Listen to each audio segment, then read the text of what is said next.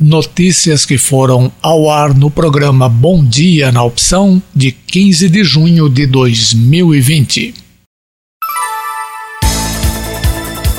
Manchetes de hoje dos três principais jornais do Brasil. Jornal O Estado de São Paulo. Secretário do Tesouro sai e equipe de Guedes tem primeira grande perda. O secretário do Tesouro Nacional Manzueto Almeida comunicou ao ministro Paulo Guedes que vai deixar o governo e confirmou ao jornal O Estado que sua saída ocorrerá até agosto. Essa é a primeira baixa importante na equipe econômica da atual gestão. No cargo desde abril de 2018, ainda no governo de Michel Temer, ele discute com Guedes e com o secretário especial da Fazenda, Valderi Rodrigues, um nome para ocupar o cargo, cuja missão é controlar o Caixa Federal. Jornal O Globo. Toffoli. STF jamais se sujeitará à ameaça. Jornal Folha de São Paulo. STF jamais se sujeitará de Stoffoli após ataque à corte. O presidente do STF, Supremo Tribunal Federal, Dias Toffoli, afirmou ontem que a corte jamais se sujeitará a nenhum tipo de ameaça, seja velada, indireta ou direta. A manifestação ocorreu após grupo lançar fogos de artifício contra o prédio da instituição no sábado. Toffoli declarou em nota que o ato simboliza um ataque a todas as instituições democraticamente constituídas. Financiadas ilegalmente, essas atitudes têm sido reiteradas e estimuladas por uma minoria da população e por integrantes do próprio Estado, escreveu. A referência ao governo é endereçada a Abraham Weintraub. Ontem, o ministro da Educação se reuniu com bolsonaristas em acampamento na esplanada, desmontado pela polícia no sábado, e voltou a falar de vagabundos, como já chamou os ministros. Em resposta a um pedido de Toffoli, a Procuradoria-Geral da República instaurou no final da noite, investigação preliminar sobre o ataque ao Supremo.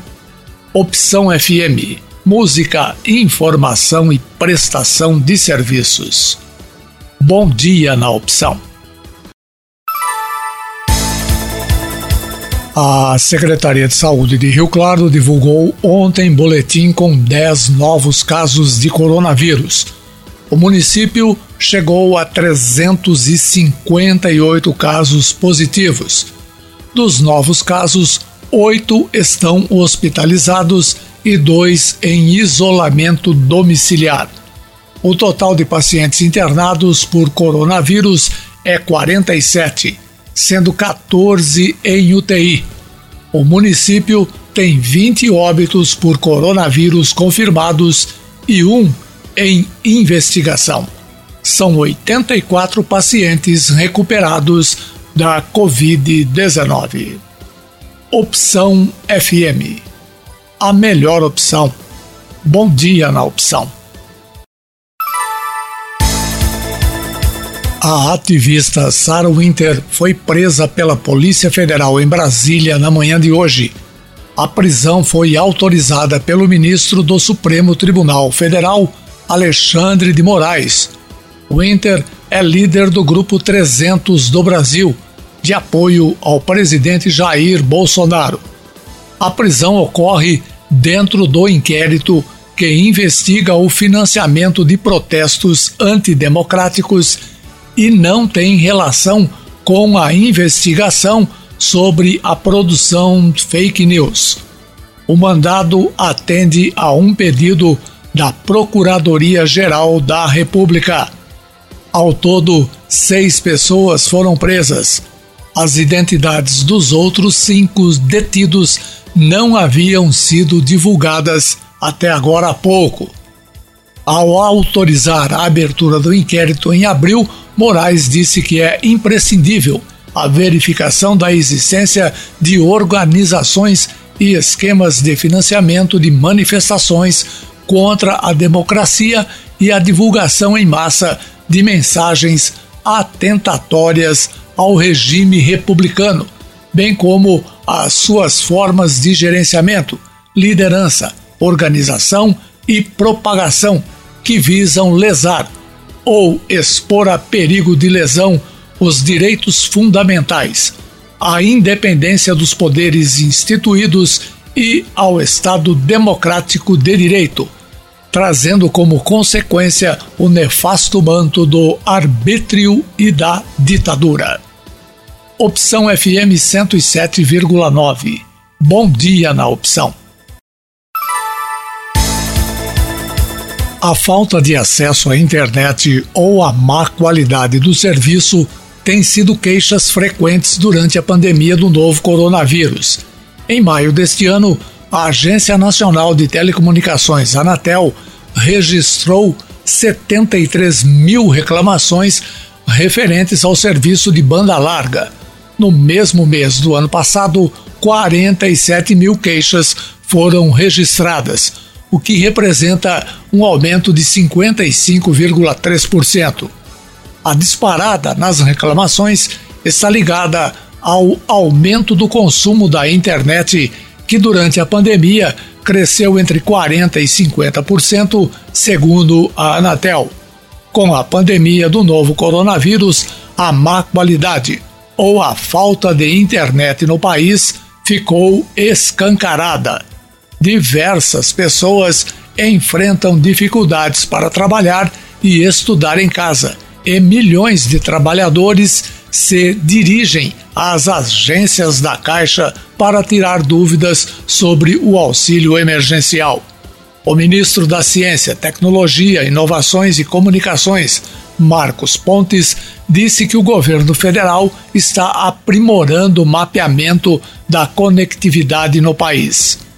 Uma das necessidades que nós colocamos aqui no Ministério é nós termos o, a infraestrutura para isso. É de fazer critérios indicadores. Você não consegue controlar um projeto e programas se você não tiver esses critérios claros. É preciso saber o que precisa ser feito e em que ponto está, disse o ministro.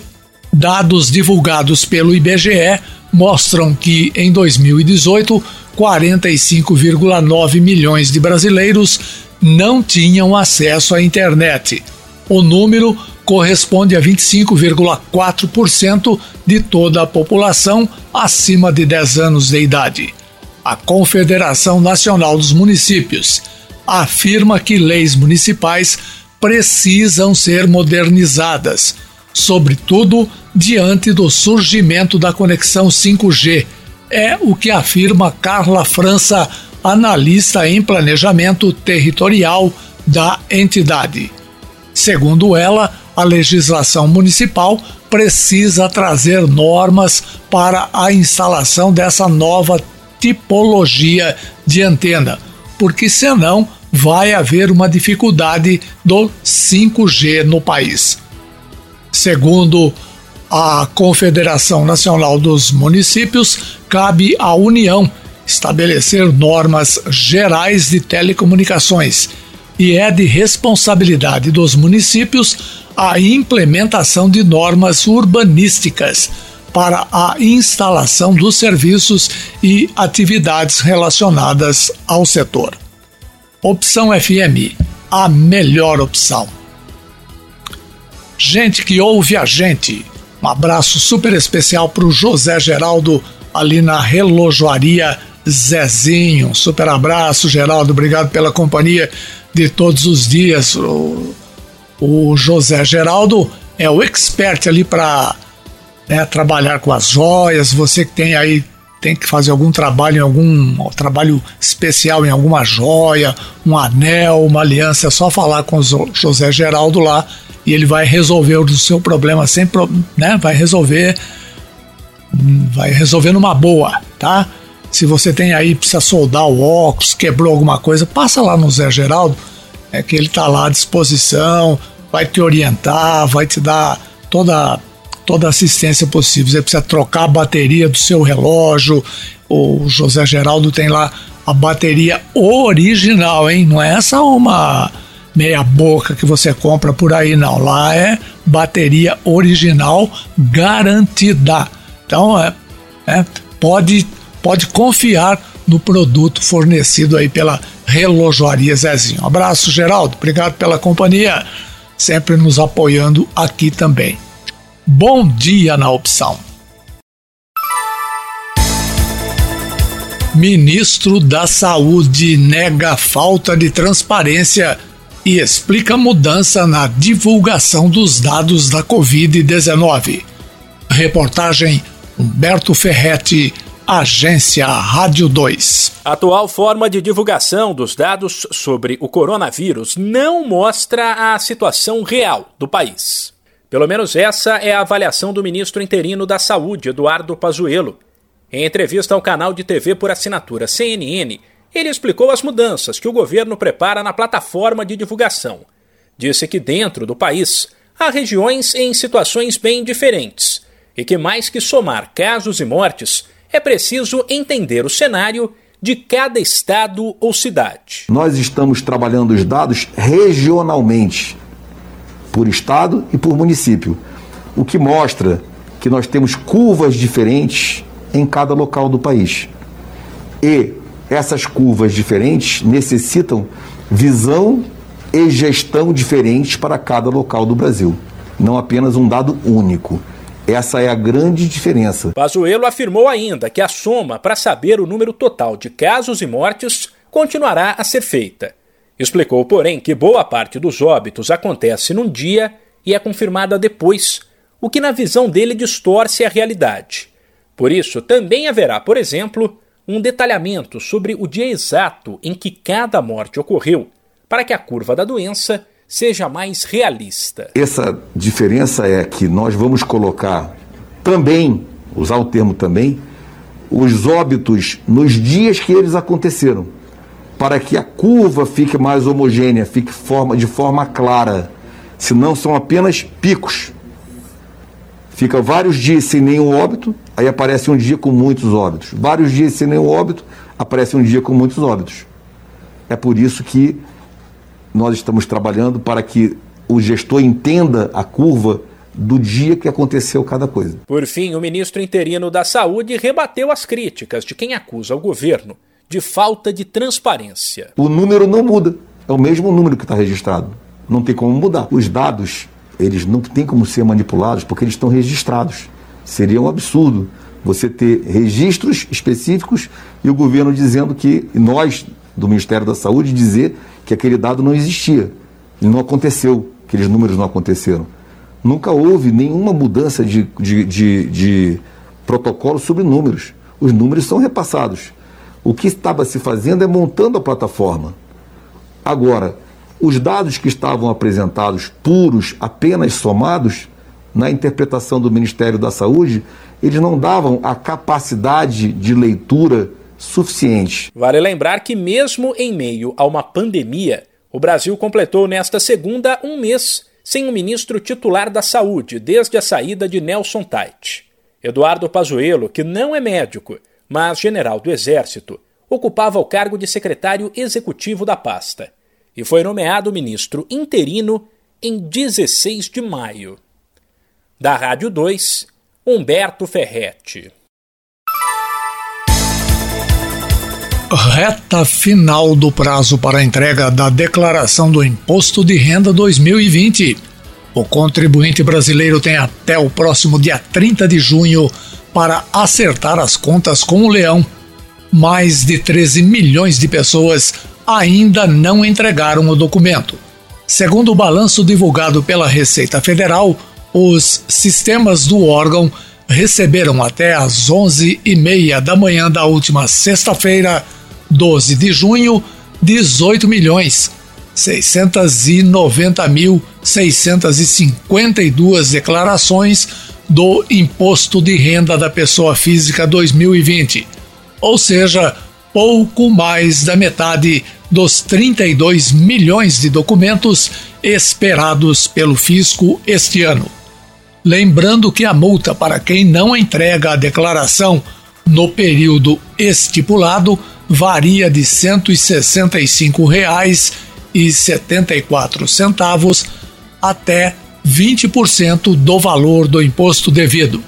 Se você tem dúvidas se precisa ou não declarar, pode consultar o site da Receita. Todas as orientações sobre a declaração estão disponíveis em receita.economia.gov.br.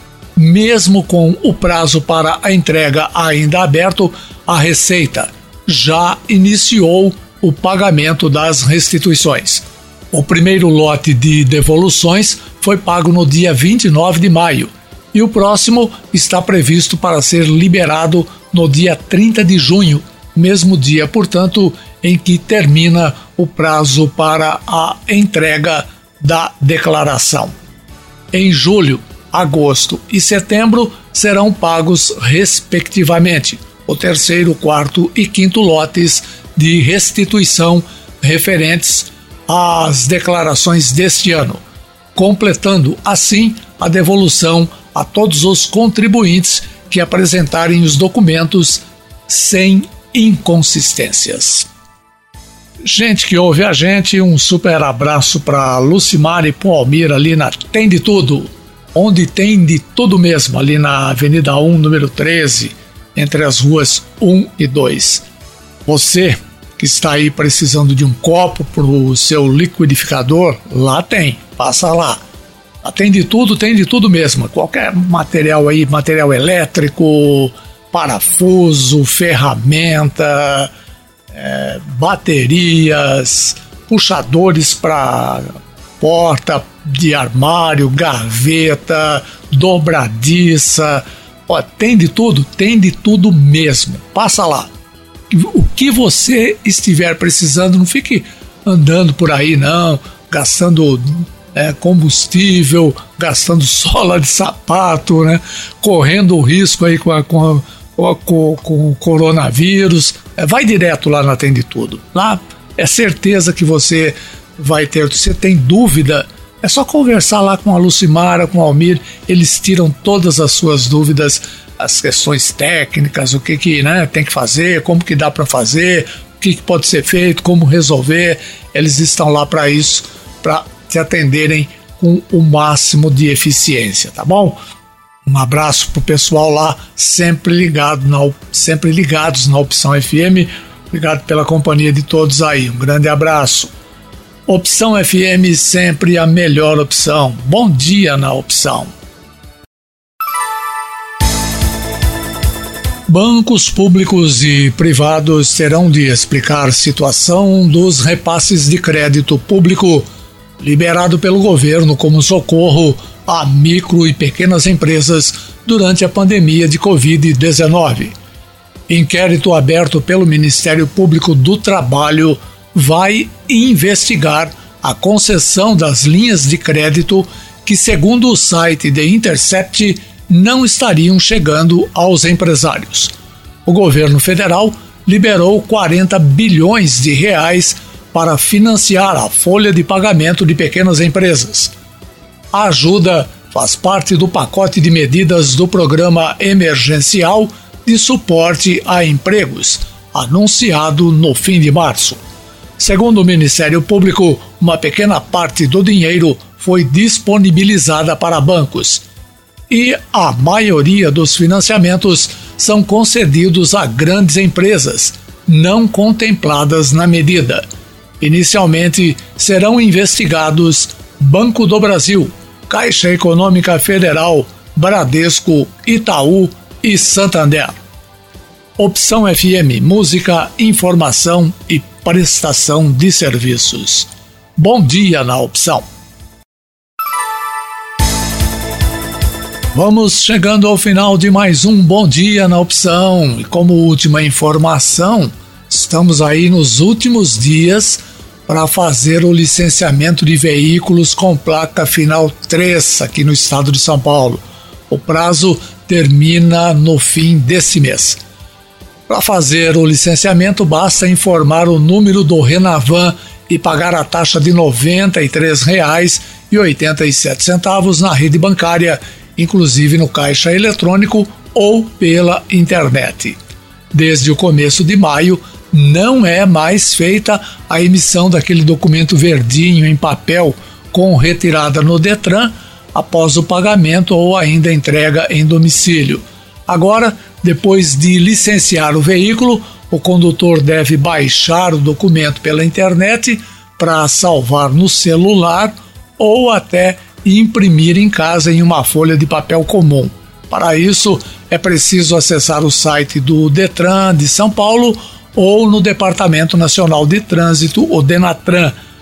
Outra opção é baixar o aplicativo de celular da carteira digital de trânsito, que também pode salvar o documento do veículo. Com a novidade, o guarda, quando abordar um motorista, usará um leitor de QR Code para checar se está tudo certo com aquele documento. Vale lembrar que para que o veículo seja licenciado não pode existir nenhum tipo de pendência como IPVA atrasado. Mais informações, inclusive sobre as regras para emissão do documento digital, estão disponíveis no site detran.sp.gov.br. Eu volto amanhã a partir das nove da manhã. Um bom dia para você na opção.